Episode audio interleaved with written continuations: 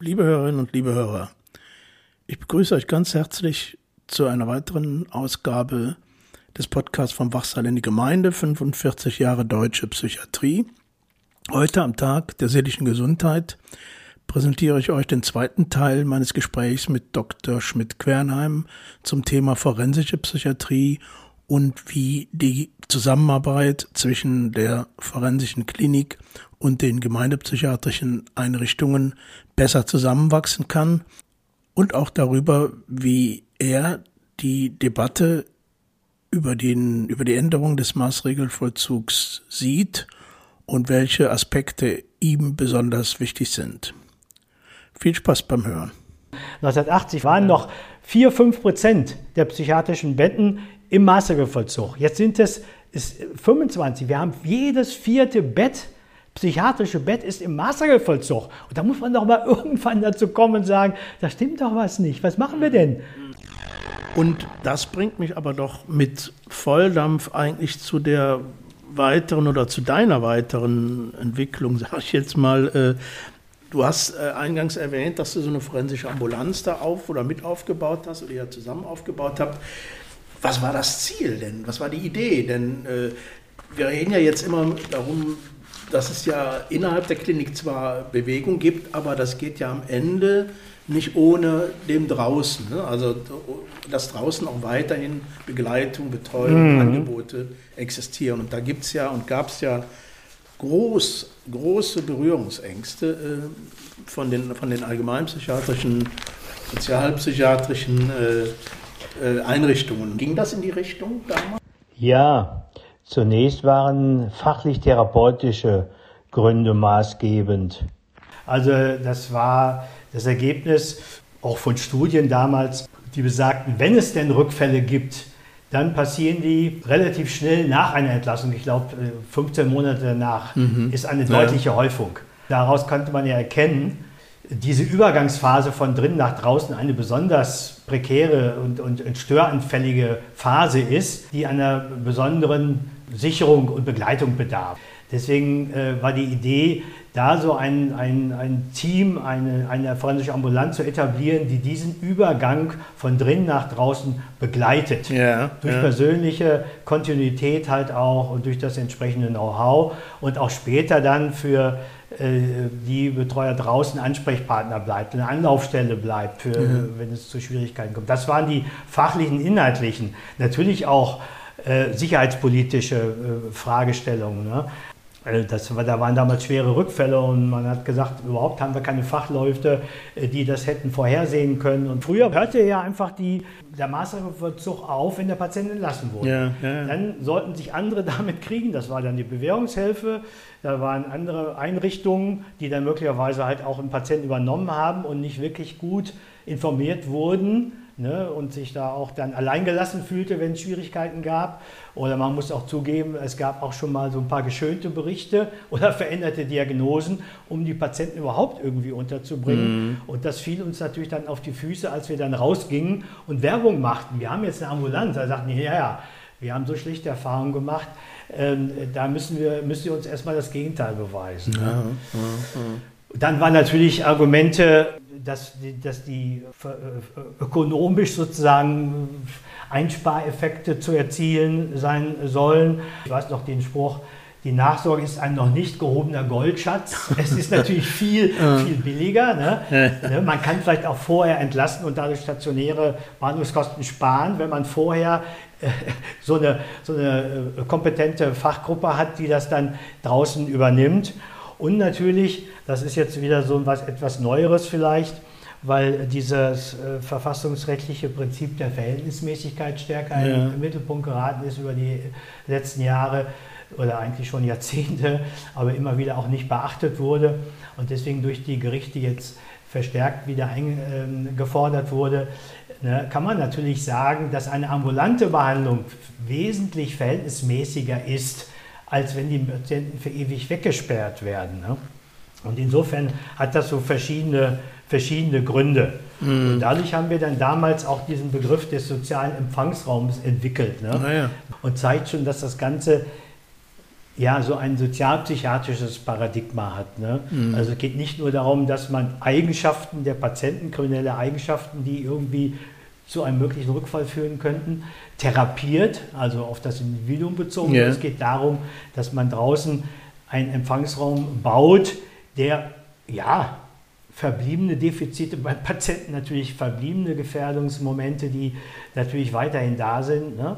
Die Patienten sind ja nicht wirklich jetzt geheilt, sondern sind aber so weit stabilisiert, dass sie unter bestimmten Umständen ne, draußen auch weiter stabil bleiben können. Und das ist eben dieses Setting draußen. Und diese Umstände zu bestimmen, ja. ne, das ist eben dann die Aufgabe einer forensischen Ambulanz, draußen so ein Setting aufzubauen, das mit einiger Sicherheit dafür steht, dass die Sicherheit, die in der Klinik wohl offenbar erreicht wurde in der Therapie, dass die sich auch draußen widerspiegelt. Mhm. Forensische Psychiatrie ist ja per se eigentlich Landessache, das ist ja mhm. Länderangelegenheiten. Ne?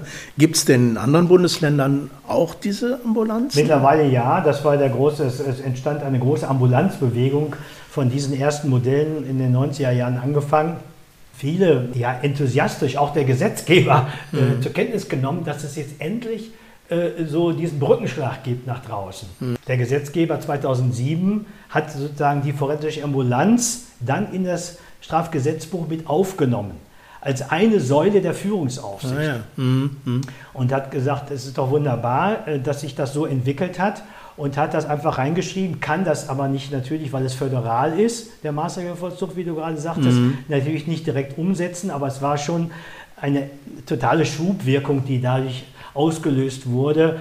Das heißt, die Länder, in den Ländergesetzen wurde das mit und mit in mittlerweile nahezu allen Bundesländern eingeführt. Mhm. Ne, es gibt mhm. überall den Begriff der forensischen Ambulanz. Gerade jetzt auch äh, hier in Nordrhein-Westfalen, da konnte ich auch noch mitwirken. In meiner Zeit, wo ich im Ministerium war, hat die forensische Ambulanz nochmal einen höheren Stellenwert erhalten. Ähm, insbesondere dadurch, dass man sagt, forensische Ambulanzen sollen nicht erst am Ende, sondern sollen gleich zu Beginn, wenn jemand äh, sozusagen ah. in den Maßregelvollzug reinkommt, gleich mit eingeschaltet werden, um möglichst frühzeitig zu gucken, in welche Richtung könnte es denn gehen. Ah, und auch die Stadt mit ihrer Erfahrung, mit ihrer speziellen Erfahrung genau, von später sozusagen. Von draußen dann mhm, sagen können, mhm. das wäre ein Kandidat, wenn das und das äh, passiert in der Behandlung, könnte es da und da hingehen. Ja, Oder ja. aber noch viel besser, und das ist immer für mich ein großes Herzensanliegen, dass man äh, versucht, schon während der vorläufigen Unterbringung, es gibt ja so ähnlich wie im Strafvollzug die Untersuchungshaft auch für die forensischen Patienten so eine vorläufige mhm. Unterbringung nach 126 Strafprozessordnung. In dieser Zeit, die mindestens ein halbes Jahr oder meist auch noch länger geht, in dieser Zeit schon äh, zu versuchen, ambulante Alternativen ausfindig zu machen. Wo man dann, wenn es zur Hauptverhandlung kommt und die Frage einer dauerhaften Unterbringung ansteht nach 63, einen, einen alternativen Behandlungspfad mhm. möglicherweise entwickeln konnte, mhm. was allerdings sehr komplex ist, weil man dann eben sowohl mit den klinischen Behandlern als auch mit dem Gutachter, der dann immer qua Gesetz eingebaut ist und natürlich auch mit dem Gericht vor allen Dingen natürlich irgendwie zusammenkommen muss. Und das ist gar nicht so ganz einfach. Das wird übrigens in Italien auch so beschrieben. Äh, bei denen ist, gehört das ja zum, zum System dazu, dass es da so forensische Teams gibt. Nee. Sobald die in diesen sogenannten REMs sind, schalten die sich mit ein und da wird, ich habe das jetzt extra nochmal gelesen in Vorbereitung hier auch für unseren Podcast, die beschreiben fast ganz genau auch unsere Probleme, die wir haben. Mhm, yeah. ne? Dort ist es natürlich noch viel systematisierter, nur genommen, weil dort äh, von Beginn an äh, sozusagen die Vermeidung von längerfristiger Unterbringung programmatisch steht. Aber auch hier in Deutschland haben wir schon diese Möglichkeit, die einfach nur viel zu wenig genutzt wird. Mhm. Man kann schon gleich ähm, zugleich mit der Anordnung der Maßregel diese zur Bewährung aussetzen und kann sagen, der Mensch, äh, ne, der braucht gar nicht so eine lange stationäre Unterbringung. Ne, weil er, die, weil er compliant ist, weil er Medikamente nimmt, weil er auch durch sein Delikt selber so erschüttert ist, dass er alles tut, damit sich das nicht wiederholt. Und wir können ihm, wenn er, sagen wir mal, in eine Einrichtung geht oder in betreutes Wohnen geht und äh, sozusagen sichergestellt ist, dass er äh, psychiatrisch weiter behandelt wird, ja. durchgehen, dann kann das gleichzeitig mit der Anordnung auch zur Bewährung ausgesetzt mhm, werden. Mhm, und das ist das Mittel der Wahl, was wir viel, viel häufiger nutzen sollten. Er ist auch oft in der Gemeindepsychiatrie schon bekannt. Und es ist wichtig, gleich zu Beginn mit diesen Leuten Kontakt aufzunehmen. Ja, ja. Bei der Erstellung der Anamnese, wie ist es dazu gekommen, dass er jetzt so ein Delikt gemacht hat, gleich mit zu überlegen, was braucht er denn, damit er dann entweder gleich vor einer dauerhaften Unterbringung oder aber vielleicht nach zwei, drei Jahren Forensik dann nach einer gelungenen oder sagen wir mal optimal verlaufenden Behandlung dann zu euch zurückkommt, ja, sodass ja, man klar hat, forensische Psychiatrie ist keine Sackgasse. Wir machen unseren Job von der Forensik, aber dann muss von vornherein klar sein, da muss die Gemeindepsychiatrie wieder, wo der Patient herkommt, aus der Herkunftskommune oder wo auch immer, wo es dann äh, passt, muss wieder ihre äh, angestammte Tätigkeit, ihre Verpflichtung zu übernehmen, denjenigen mhm. auch weiter zu betreuen. Inwieweit denn bei der bei dem Positionspapier der Deutschen Gesellschaft für soziale mhm. Psychiatrie. Es geht um eine Transformation ja. der forensischen Psychiatrie. Ist ja ein absolutes Modewort, finde ich, geworden in ja. vielen Bereichen. Also soll aber immer heißen, ist was ganz ganz grundsätzlich anderes. Ja, Doppelwumms ne? kommt jetzt. Genau. und da würde ich mich doch mal von, sind denn da deine Erfahrungen, die du jetzt gerade geschildert hast, aber wirklich dann ausreichend berücksichtigt, wenn so, wenn so, ich sag mal, so Instrumente gar nicht hm. genutzt sind, die es jetzt schon gibt? Gibt denn dieses Positionspapier der DGSP das überhaupt her?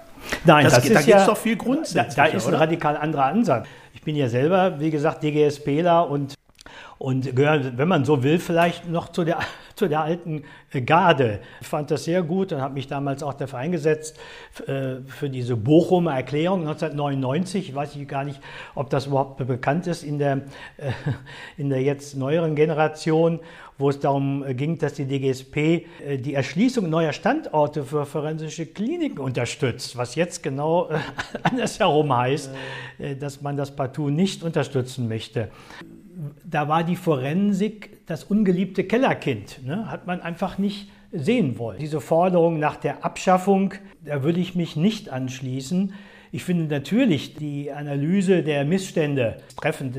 Das sind ja auch zum Teil Sachen, die ich selber immer wieder sage und die Autoren dieses Papieres kenne ich auch persönlich sehr gut und das äh, will ich denen auch überhaupt keine gute äh, Absicht absprechen. Ne? Sie sind sehr, sehr bemüht, äh, auch im Sinne des Patientenwohls Veränderungen herbeizuführen. Ne?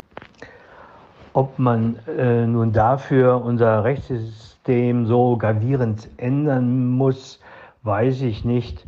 Ähm, ich finde ja die sogenannte Zweispurigkeit, wie ich es im ersten Teil unseres Gesprächs beschrieben habe, ähm, nämlich die auf zurückliegende Schuld und deren Ausgleich gerichtete Strafe einerseits und daneben als zweite Spur äh, die äh, lediglich auf die zukünftige Gefahrenabwehr gerichtete Maßregel äh, durchaus ganz plausibel auch diese ja, sehr spezielle Rechtsfigur äh, des sogenannten Sonderopfers, äh, was die Patienten für die Gesellschaft bringen, ähm, da sie, obwohl ihnen ja als schicksalsbedingt Kranken kein Schuldvorwurf gemacht werden kann, äh, leuchtet mir ein, vor allem weil daraus die Verpflichtung des Staates ableitbar ist, dass dieses äh, Sonderopfer schnellstmöglich durch geeignete Behandlung beendet werden soll.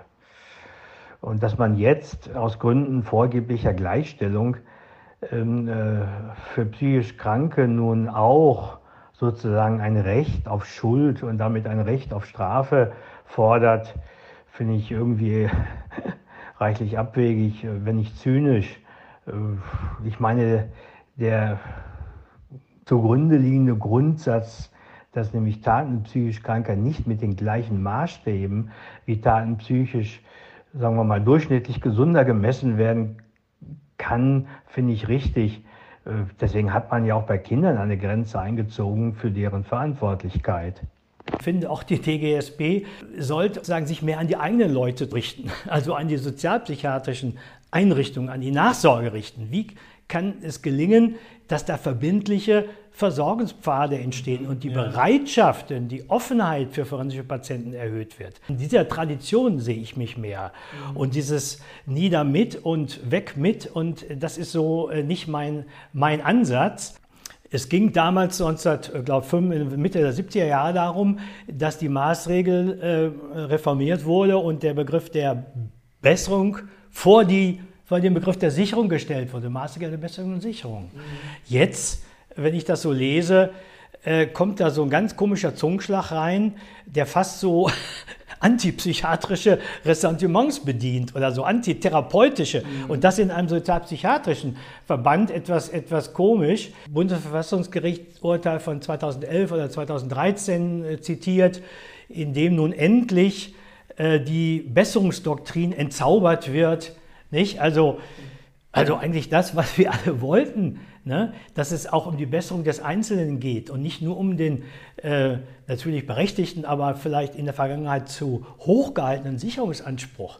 Ne? Dass, dass, äh, dass das plötzlich so nur andersherum äh, ausgespielt wird mhm. und dann so ein bisschen fast ein bisschen spöttisch äh, gesagt wird, endlich wird äh, dieser lang, zu lang hochgehaltene Besserungszweck demontiert und allein der Sicherungsauftrag, also die Gefahrenabwehr, bleibt als prioritäres Ziel erhalten und Besserung verbleibt dann so als, als nice to have und so ein fast polemischer, auch da Seitenhieb auf die Therapeuten, äh, die endlich sozusagen mal zur Raison gerufen werden, weil sie die Menschen äh, bisher zu sehr perfektionieren wollten, glaube ich, steht da sogar drin. Ne? Und das äh, finde ich völlig daneben, muss ich sagen. Ja. Ich habe ja selber als Therapeut gearbeitet und ich wollte nie Menschen perfektionieren oder zu einem bürgerlichen oder sonst wie äh, äh, lieben Menschen machen. Das kann man doch auch gar nicht, das weiß ja jeder. Mhm. Wir sind ja froh, wenn die Patienten einigermaßen compliant sind, wenn sie in einem Umfeld leben, äh, wo sie sich Hilfe holen können und das dann auch tun. Ja. Also dieser ganze Zungenschlag gefällt mir überhaupt nicht. Ja. Die beste äh, Sicherung ist die sichere Besserung. Das war immer auch so ein Schlagwort. Ne? Nur wenn der Mensch äh, sich, sagen wir mal, in, ne, in seiner innerseelischen Verfassung bessert, resilienter wird, widerstandsfähiger wird gegen innere und äußere Anfechtungen, wenn er stabiler wird, nur dann ist die Gefährdung, die von ihm ausgeht, auch gering. Ja, das ist doch ganz klar. Man braucht einen therapeutischen Fortschritt, ein weniger toxisches äh, Selbstkonzept, wie ich es gerade gesagt habe. Ne? Nur dann, wenn man das Gefühl hat, dass man irgendwie einigermaßen äh, äh, ja, eine Selbstwirksamkeit auch draußen entfaltet und akzeptiert wird und diese unfassbare Kränkbarkeit dieser Menschen einigermaßen äh, durch ein gut sortiertes Umfeld und durch gute Betreuung äh, sozusagen aufgefangen wird, nur dann ist auch die Gefälligkeit geringer. Ne? Das ist sehr unterkomplex äh, äh, gedacht und wundert mich, dass hier sozusagen paradox zu der Reformierung von den 70er Jahren nun plötzlich so ein, äh, so ein, so ein, so ein anderes Ding hochgehalten ja, wird. Ne? Und da muss ich sagen, wenn ich das dann weiterdenke, wird es mir eigentlich immer ungemütlicher. Das werfe ich den Autoren überhaupt nicht vor. Ne? Aber wenn man das mal zu Ende denkt, dass mhm. diese ganze äh, Gruppe jetzt von schwierigen forensischen Patienten, die immer, immer größer wird, dass die nun in Gänze sozusagen dem Strafvollzug überantwortet werden sollen, dann ist das äh, wirklich ja, ungewollt sicher. Aber es ist ein weiterer Schritt zur Ausgrenzung dieser Patienten mhm. Eine, und steht dann in einer ganz unheilvollen Tradition.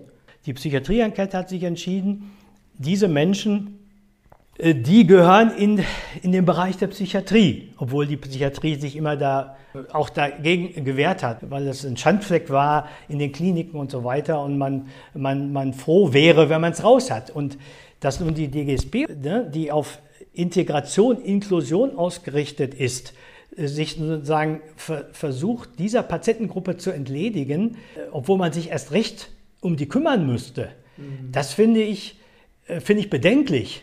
Und einfach zu behaupten, ja, im Knast müsste dann einfach Therapie gemacht werden, das ist ja Wolke Kuckucksheim. Das ist, das ist ja einfach so dahingesagt. Ja, ich meine, äh, äh Pippi Langstrumpf, ja, ich mache mir die Welt, wie, da wird im Strafvollzug muss dann eben mehr getan werden. Ich, ich habe selber meine Arbeit über Sozialtherapie geschrieben. Ich weiß, wie schwer das ist, in der Justiz solche therapeutischen Dinge umzusetzen. Da ist immer die Sicherheit an Nummer eins. Da ist partout kein, kein Milieu, was, was da äh, Patienten äh, sozusagen hilft. Nicht? Da werden die untergepflügt, da werden die dekompensieren. Das wäre, wenn man vom Patienten her denkt, und das ist ja eigentlich der Anspruch bei dem Papier, zum Patientenwohl beizutragen. Aber ich sehe hier, dass unter der Flagge von Antidiskriminierung, von UN-Behindertenkonvention, mhm. von Fortschrittlichkeit äh, die Patienten sozusagen in eine deutlich schlechtere Position mhm. kommen. Etwa getreu dem Motto, äh, der Weg zur Hölle ist mit guten Vorsätzen gepflastert. Glaubst du denn, dass deine ja viel differenziertere und ich sag mal so auf, auf die Expertise oder die Erfahrungen noch viel mehr berücksichtigt, dass diese Position innerhalb der DGSP gehört wird? Oder gibt es denn da Leute, die. Da gibt es so auf alle Fälle nicht. Da ist auch eine Diskussion im Gang, die wird auch weiter mhm. geführt. Und ich kenne, wie gesagt, die Verfasser, die wollen jetzt auch alle Positionen, Gegenpositionen mal zusammenstellen mhm. und zur Diskussion aufrufen. Ich finde das natürlich gut, dass die überhaupt mal so eine Diskussion in Gang gebracht ja. haben interessant ist. Und äh, das gehört natürlich dann auch äh, zu so einer Diskussion, äh, dass viele Mitarbeitende aus gemeindepsychiatrischen Einrichtungen, zum Beispiel die Teilnehmenden ähm, äh, meiner Fortbildung, die noch letzte Woche ähm, äh, in Hamburg über ihre Hospitation berichtet haben, ähm, dann häufig sehr angetan äh, sind von, von dem Engagement und der Qualität der Therapie dort. Also ich glaube, ähm, dass, oder ich befürchte, dass die DGSB äh, nicht nur ähm, mit diesem Transformationspapier etwas äh, das Kind mit dem Bade ausschüttet, sondern sich auch vielleicht sogar einen Bärendienst erweist. Ich habe jetzt zum Beispiel bei meiner Fortbildung große Probleme, äh, äh, mit meinen Fortbildungsgruppen in die Klinik zu gehen und dafür zu werben, dass Mitarbeiter aus gemeindepsychiatrischen Einrichtungen dort eine Hospitation machen, ne, weil sie sagen, ach, die kommen von der DGSP. Mhm. Ich, die, das ist für uns eines der größten Probleme im Moment, diese DGSP, weil die unsere Arbeit so schlecht macht und diffamiert dass wir aber gar keine Mitarbeiter mehr bekommen. Verstehe, ja. Ne, das ist natürlich, natürlich nicht der, der Grund. Das, ach, das ist natürlich viel zu einfach, aber man merkt so äh, natürlich auch das Gefühl, äh, dass ihre Arbeit überhaupt nicht wertgeschätzt wird. Und das muss man auch einfach mal sagen. Die machen total verdienstvolle Arbeit, mhm. sich dauernd sozusagen diesen Patienten auszusetzen, die wirklich äh, eine gehörige Portion Destruktivität in sich haben, die ständig, ständig äh, auch äh, externalisieren, die keine Dankbarkeit zeigen wie in anderen Bereichen. Und wenn man das aushält und dem standhält, was für die Patienten sehr, sehr wichtig ist für ihre Weiterentwicklung, ja. dann ist das hoch, gar nicht hoch genug einzuschätzen. Und wenn man dann sozusagen von einem so kritischen äh, Dachverband dann äh, sozusagen in Bausch und Bogen, so wird es erlebt zumindest, mhm. ne, äh, sozusagen so ein Verdammungsurteil um die Ohren bekommt, dass man abgeschafft gehört, dann ist das natürlich nicht zuträglich. Das ist aber nur so ein Aspekt. Ich finde aber grundsätzlich viel besorgniserregender diese, äh, diese Patentlösung, die damit verkündet wird. Ne? Ich weiß nicht, ob du das von Watzlawick, dieses Buch kennst, äh, vom Schlechten des Guten. Äh, also Patentlösung ist ein Kunstwort aus Endlösung. Ähm, ne, also, und Patent, eine vermeintliche Patentlösung, die aber mit dem Problem auch alles andere damit zusammenhängende aus der Welt schafft, nämlich die Patienten irgendwie. Das ist natürlich trügerisch, die bleiben ja da. äh, Operation gelungen, Patient tot. Ja, ne? Ja, ne? Und glaubt deswegen wäre das Problem weg auch in der DGPPN ne, sehe ich Tendenzen, dass man sagt, ja, vielleicht kann man das auch so machen, dass man äh, die Persönlichkeitsgestörten und Intelligenzgeminderten, das sind ja auch wirklich schwierige, die kann man die doch dann in Strafvollzug tun unter dem äh, Überbegriff, den sogenannten Paragraph 21, das sind so die verminderten Schuldfähigen, mhm. ne, dass man den abschafft. Gut, zur Not schafft man den ab, aber ne, da merkt man halt auch, wir möchten gerne alle eine Psychiatrie haben, wo die eben diese ordnungspolitische Funktion, die Psychiatrie nun mal hat, irgendwie aus der Welt schafft. Mhm. Ne? Die forensische Psychiatrie ist dann nur noch für die da, äh, äh, ne? die, die, äh, die, als, als Kunde auftauchen. Ne? Mhm. Das Tragische, ne? je weiter sich äh, äh, Psychiatrie differenziert, je fortschrittlicher sie sich auch gibt oder tatsächlich wird, ne? Desto mehr bleiben bestimmte Patientengruppen auf der Strecke. Wir haben ja eine Dreiklassenpsychiatrie, wir haben die, die Psychosomatik, die Privatkliniken auf der einen Seite, ne, die sich die Rosinen rauspicken, wo man auch noch Geld mit verdienen kann.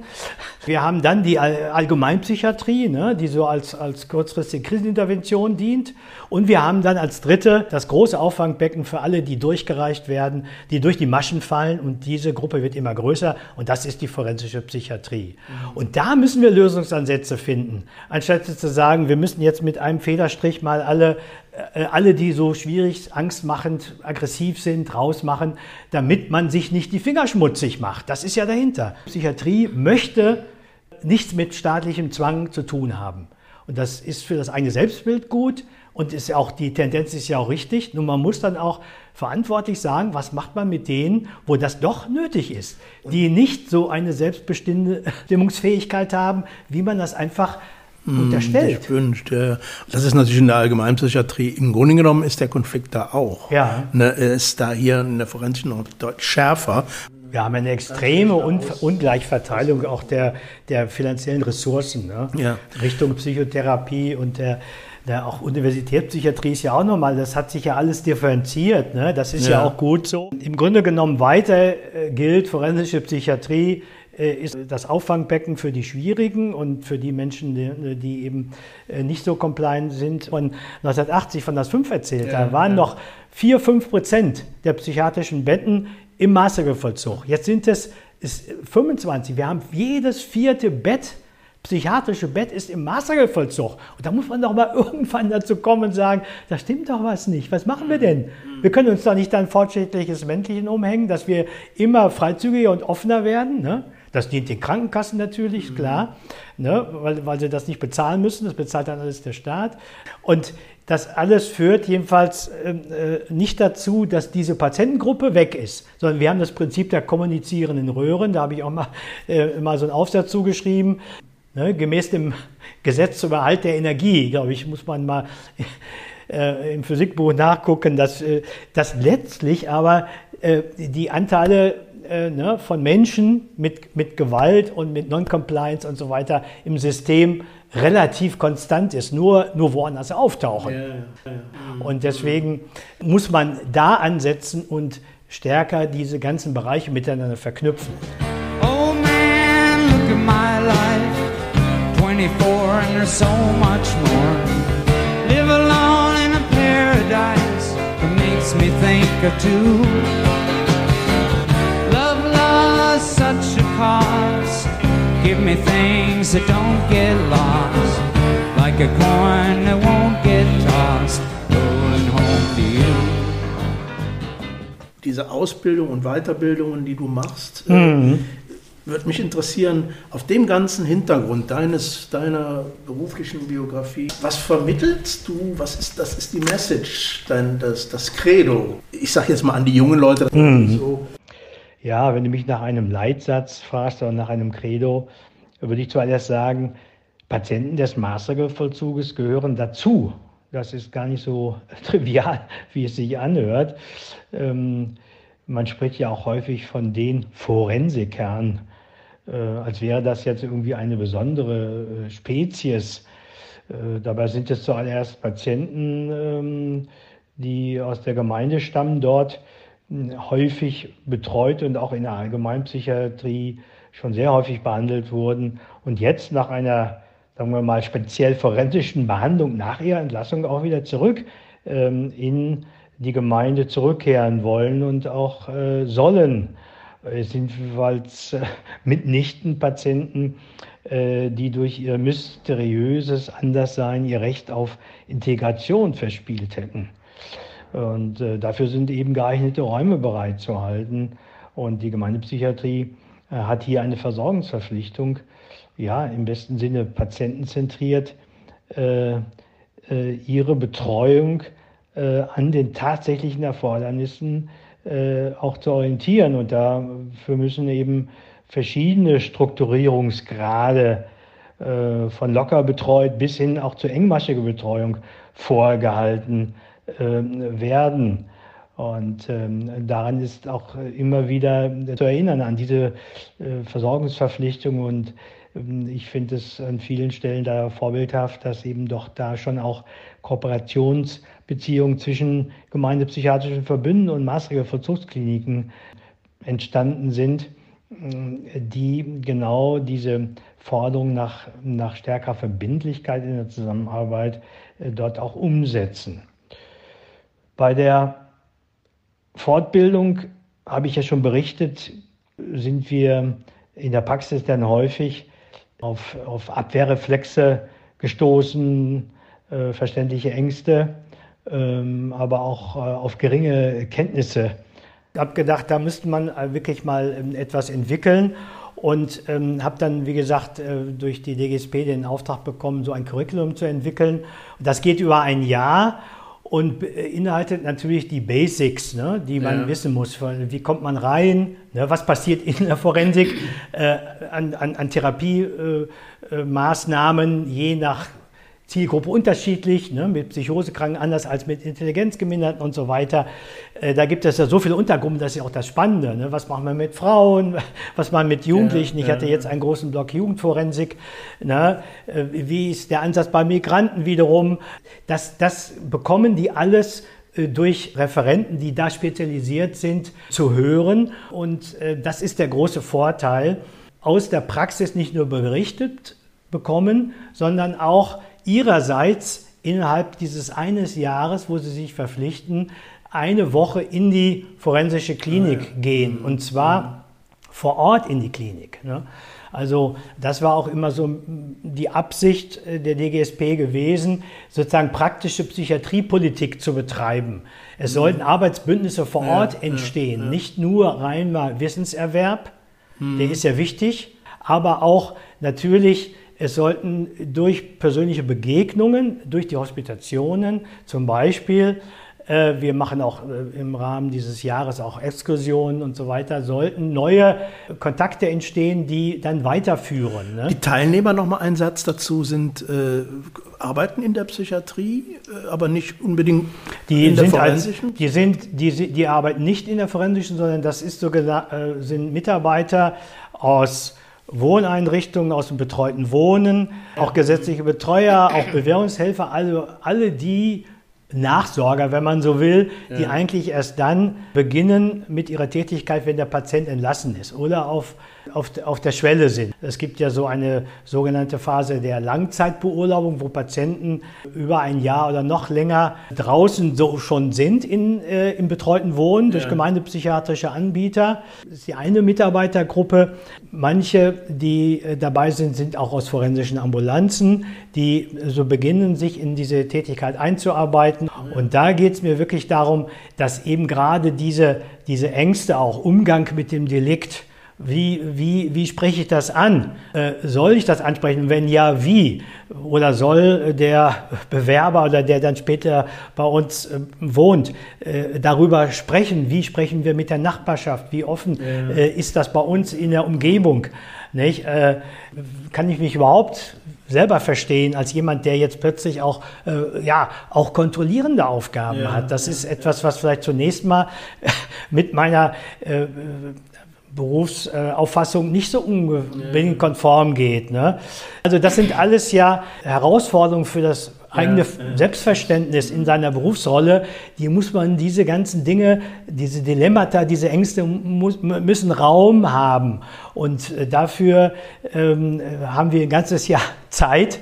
Ja. Ne? Wir machen immer äh, einen Eingangsblock, wo die Basics äh, sind. Wie kommt man überhaupt zur Gefährlichkeitseinschätzung? Was heißt Schuldfähigkeit? Mhm.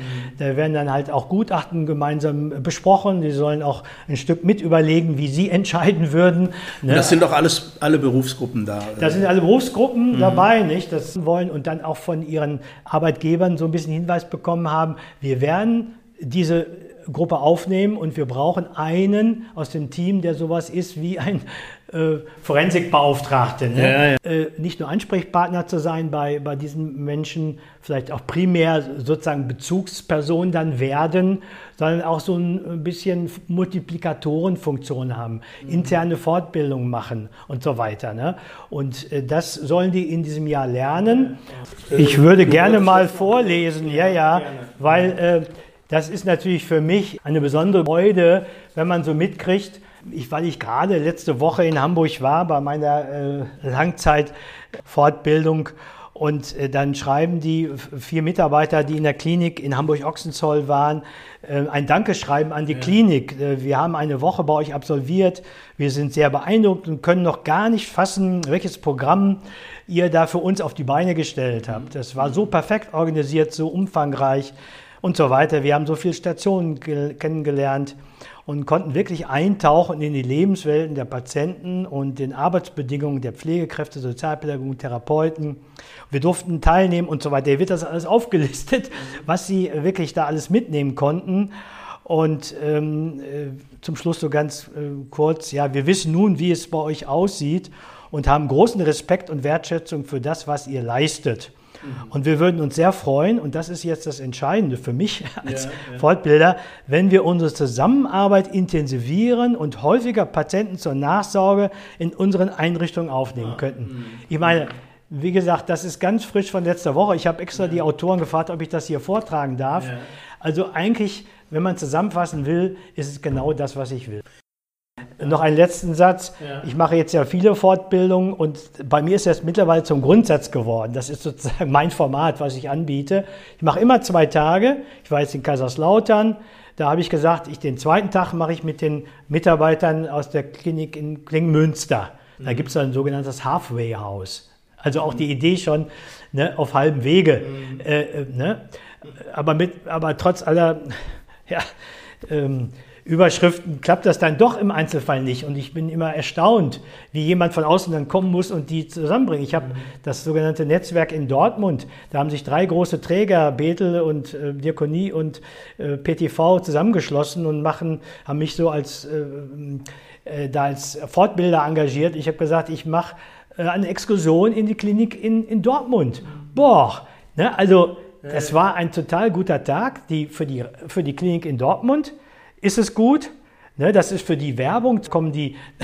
Anbieter von draußen rein, das ist der Brückenschlag. Und für die anderen ist es wirklich jedes Mal äh, ein Aha-Erlebnis, äh, da mit den Therapeuten oder mit dem äh, Personal der Klinik zusammenzukommen und dann äh, forensische Patienten auch zu erleben. Ja. Und ähm, jedes Mal motiviert das umso mehr. Oder jetzt in Langfeld mit den geistig Behinderten, ich habe da mal einen Auftrag äh, für die halbpädagogische Netzwerke.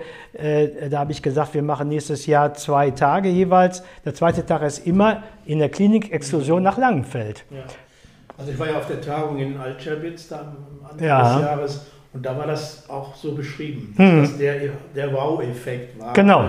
wenn man, wenn man die, die Gemeinde, also Psychiatrie, reinbringt in die Klinik und überhaupt da die Kontakte. Und erstaunlicherweise, obwohl die so nah beieinander sind, bedarf es von außen einer Anregung, damit die beiden Parteien zusammenkommen und dann gibt es diesen, äh, äh, diesen Aha-Effekt. Und äh, das finde ich ist das Wesentliche, die Dinge zusammenzubringen. Das habe ich irgendwie vielleicht auch, wir waren ja vorhin bei der Motivation, äh, mein Vater war auch immer der, äh, der, der hat auch nachher sogar das Bundesverdienstkreuz bekommen, weil er äh, äh Christentum, Judentum und, und, und Islam äh, in sogenannten Trialogtagungen und so weiter, der mhm. hat da versucht, immer wieder viel zusammenzubringen. Ne? Und ich habe jetzt auch in Vorbereitung jetzt von diesem Podcast gedacht, ja, wie, was habe ich da eigentlich alles, woher kommt das, ne? dass ich ständig damit befasst bin, äh, die Dinge zu, zusammenzubringen. Ne? Und wie gesagt, ich bin, ich bin weniger für Abschaffung als für Integration der Systeme. Die müssen besser verzahnt werden. Ja. Und ich bin jedes Mal immer wieder selbst dann neu verblüfft, wie notwendig das ist, wie separat die Systeme arbeiten. Wenn ich dann rausfahre und da ist ein Patient, äh, äh, der schlägt die Mitarbeiter und soll in die Forensik und es ist Security-Personal sitzt daneben, kommt noch ein zweiter dazu, nachts auch noch ein dritter und dann stellt man fest, es gibt einfach ein, ein großes strukturelles Problem der Zusammenarbeit von dieser Einrichtung mit der Klinik. Mhm. Ne? Die äh, Mitarbeiter aus der halbpädagogischen Einrichtung, die lassen uns im Stich.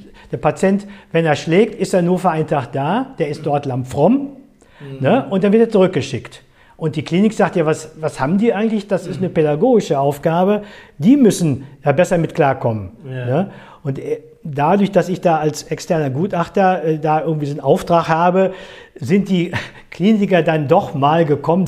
Und das war für die sehr, sehr erhellend. Und man konnte, äh, konnte dann sehr schnell äh, überlegen, wie man zusammenarbeitet. Also mich erinnert das ja sehr daran, auch dafür kann ich jetzt nicht, will ich jetzt auch nicht mehr noch drauf eingehen, an die Anfänge der, der Zusammenarbeit mit Klinik und, und ja. ne, dass da ganze, äh, ganze Schubladen neu aufgingen, was alles möglich ist, wie, die, wie eine Zusammenarbeit ist. Ja. Dass es aber auch heute noch immer nicht selbstverständlich ist, dass Klinik und Gemeindeeinrichtungen Ja. so eng zusammenarbeiten. Ne? Aber das, ist, das erinnert mich eher an diese Anfänge dieser allgemeinen psychiatrischen Reformentwicklung, Mhm. das was jetzt offenbar da auch seit einigen Jahren und ja auch durch deine äh, Arbeit, wie ich das so verstehe, Mhm. eben doch vermehrt in den Blickpunkt äh, rückt. Ne? Das finde Ja. ich sehr gut. Ja, also da, da, da könnte ich jetzt, könnte man noch wirklich länger drüber sprechen, denn auch in der Allgemeinpsychiatrie äh, brauchen wir natürlich halt auch, es wird ja auch durch Stäb, also Ja, ja. Stationsäquivalent, es gibt viele integrierte Versorgung, das sind alles Sachen, äh, ne? und das sagen die Leitlinien DGPPN, es ist einfach äh, notwendig, äh, auch dass die Ambulanzen genau wie in der Forensik nach draußen aufsuchen, nachgehend arbeiten. Ne? Sprechstundenmedizin ist einfach, äh, ja, einfach nicht angemessen, ne? ist nicht sachgerecht. Und äh, es, es müsste noch viel mehr in diese Richtung passieren. Ich finde es in Bayern, muss ich sagen, die sind da uns ein Stück voraus, in der Forensik halt auch.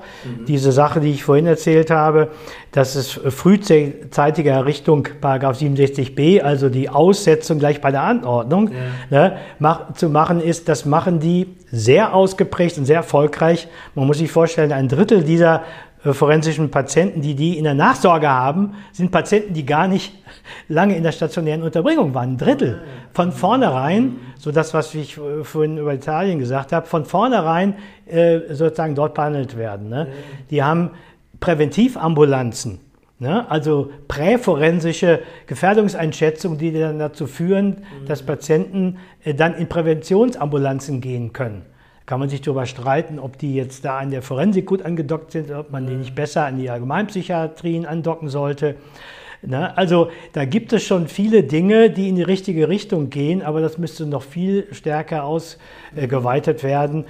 Sonst geht es weiter in Richtung Forensifizierung und Abschiebung von, von diesen Patienten und nicht, wie das so schön beim Dörner heißt, und da sind wir wieder bei unserer Sozialpsychiatrie, ne?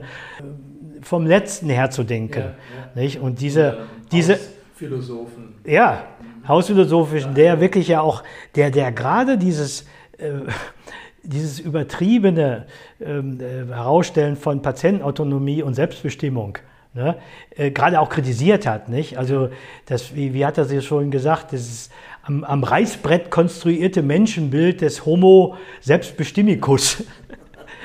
Und, und äh, das ist, ist ja auch so. Ne? Also, und ähm, äh, ist so eine so derartige Überbetonung, sodass eben dieser, äh, wie er auch so sagt, dieser diakonische Imperativ vom Letzten her zu denken, unter die Räder des neuen Marktdenkens gerät. Ne?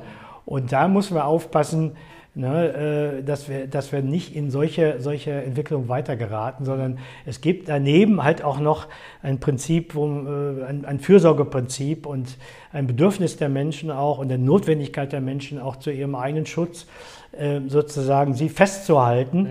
Und ähm, das ist aber heutzutage sozusagen ein No-Go. Und wenn man das sagt, äh, dann ist man schon gleich äh, sozusagen äh, ein Vertreter so einer alter kustodialer oder rückschrittlicher Psychiatrie. Das ist aber nicht so. Man, man, muss, man muss es doch mal beim ist ja Namen nennen. Moment, äh, auch ein bisschen so die allgemeine Diskussionskultur, Ja. dass bestimmte Positionen sehr schwierig sind einzunehmen, Ja. ohne nicht gleich in eine Ecke gedrängt zu werden. Ja. Das gilt für fortschrittliche und für konservative. Um- umgekehrt genauso, das ne? ist, austauschbar. Das sind so oft so ideologische Gräben und äh, um, ne, also wenn wir jetzt von, äh, von Homo Selbstbestimmicus reden, ich sehe mich da eher als Homo Connectus, also als der Mensch, der versucht immer Dinge zusammenzubringen. Ne? Und diese Gruppe, äh, über die wir hier die ganze Zeit gesprochen haben, äh, da bedarf es wirklich äh, großer, großes Einsatzes. Und die, die das tun, äh, die sollten gewürdigt werden. Und ich finde wichtig, dass die auch im Blick gehalten werden durch, durch alles Mögliche, auch unter anderem durch Fortbildung mhm. und auch durch strukturelle Maßnahmen, äh, dass die nicht unter die Räder geraten und die dann halt immer wieder auch gefährlich werden. Denn man muss sich ja auch fragen, ob das nicht auch nicht nur für den Einzelnen abträglich ist, sondern auch für die ja. Gesellschaft. Ne? Also wenn die dann tatsächlich dann Delikte begehen, das ist ja bei vielen dieser Amok-Täter, ne? Mhm. Äh, oder ne, muss man ja auch sagen, dass viele, wenn man genau hinguckt, sind das psychisch Kranke. Ne? Äh, und da wird ja zu Recht darauf hingewiesen, wenn man die konsequenter im Vorfeld hätte behandeln können oder wollen, wäre es häufig nicht zu diesen massiven Amoktaten gekommen. Mhm. Das ist auch etwas, eine Tatsache, die man einfach mal sagen muss. Ne? Und ähm, dass eben auch äh, bestimmte Krankheitsbilder ein erhöhtes Risiko haben, ja. ne, tatsächlich in äh, solche, solche aggressiven auch Tötungsdelikte zu begehen, ist auch eine Tatsache, die man bei der Gelegenheit einfach auch erwähnen muss. Ja. Ne? Ohne dass man dann sofort gesagt bekommt, ja, aber wenn du das sagst, ne, dann kriegst du doch Beifall von der falschen Seite.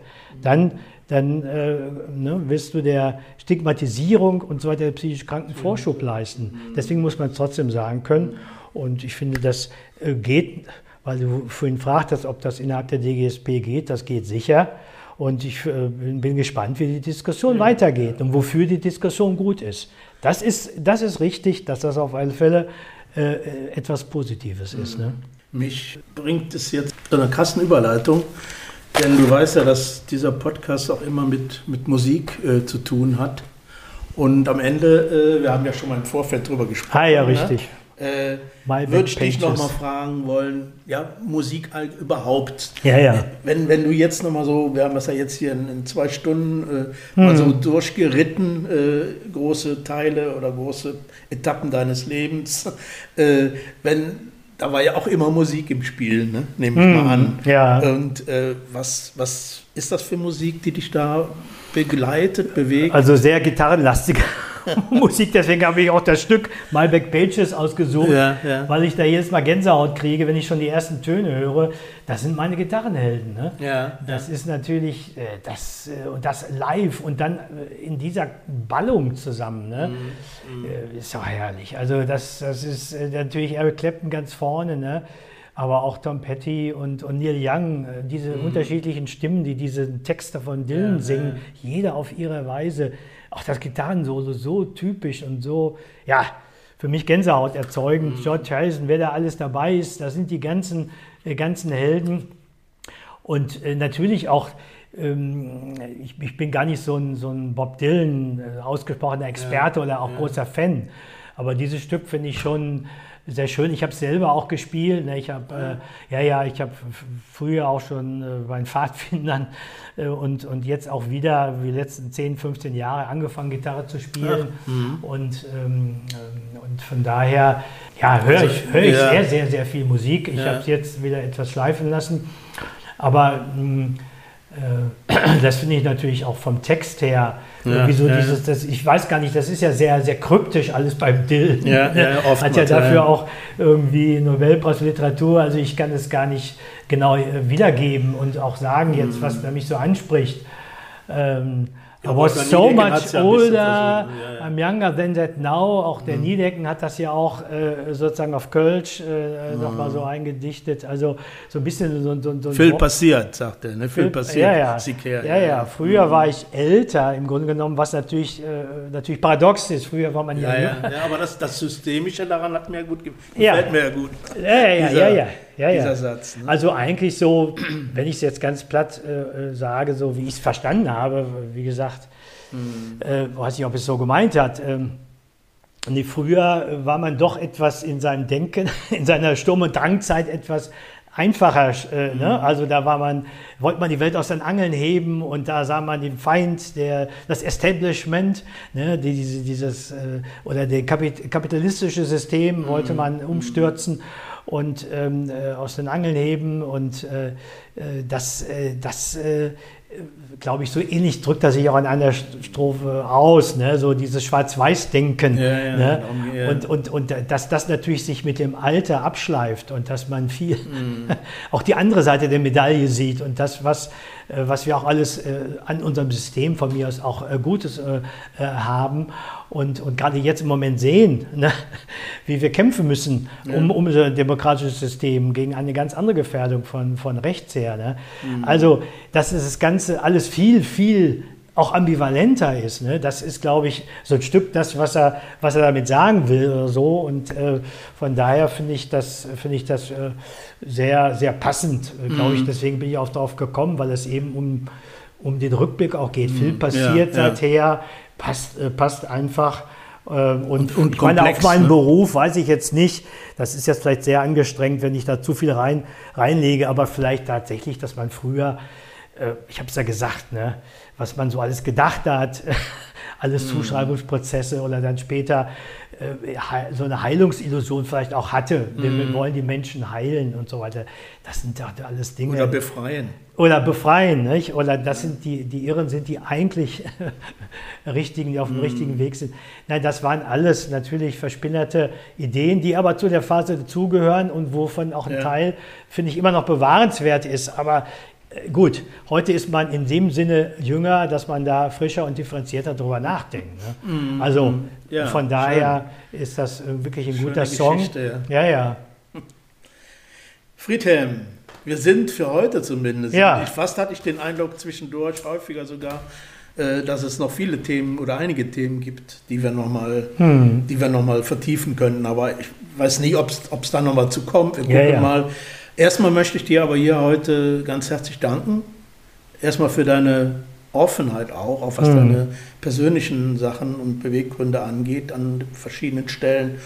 Und ich fand das jetzt nochmal für mich auch, äh, und das hat meinen großen Respekt, nochmal noch mal klarer, wie komplex oder wie sollen wir sagen, wie ambivalent, hast mhm. du gesagt, denn man die Dinge betrachten muss. Nur mhm. daraus entsteht dann auch konstruktives Neues. So, das hm. ist so das, was du auch vermittelt zwischen den ganzen ja. Erfahrungen. Vielen Dank dafür. Ja, gerne. Ich äh, bin sicher, dass die Hörerinnen und Hörer da auch einiges an Rückmeldungen geben. Ja, das wäre natürlich sehr schön, wenn man da auch ein bisschen was gegen den Strich gebürstet ja. hat auch und dann auch äh, vielleicht durchaus dadurch eine Diskussion in Gang genau. kommen. Ne? Und, ja, schön. Und wenn okay. dann noch, äh, da, klar, gerne mische ich mich ein in diese Frage der Schnittstellen zwischen ja, den Systemen, ja, ne? Gemeinde, Allgemein und forensischer Psychiatrie, also dieses Gesamtpaket der Versorgungspolitik von psychisch kranken Menschen.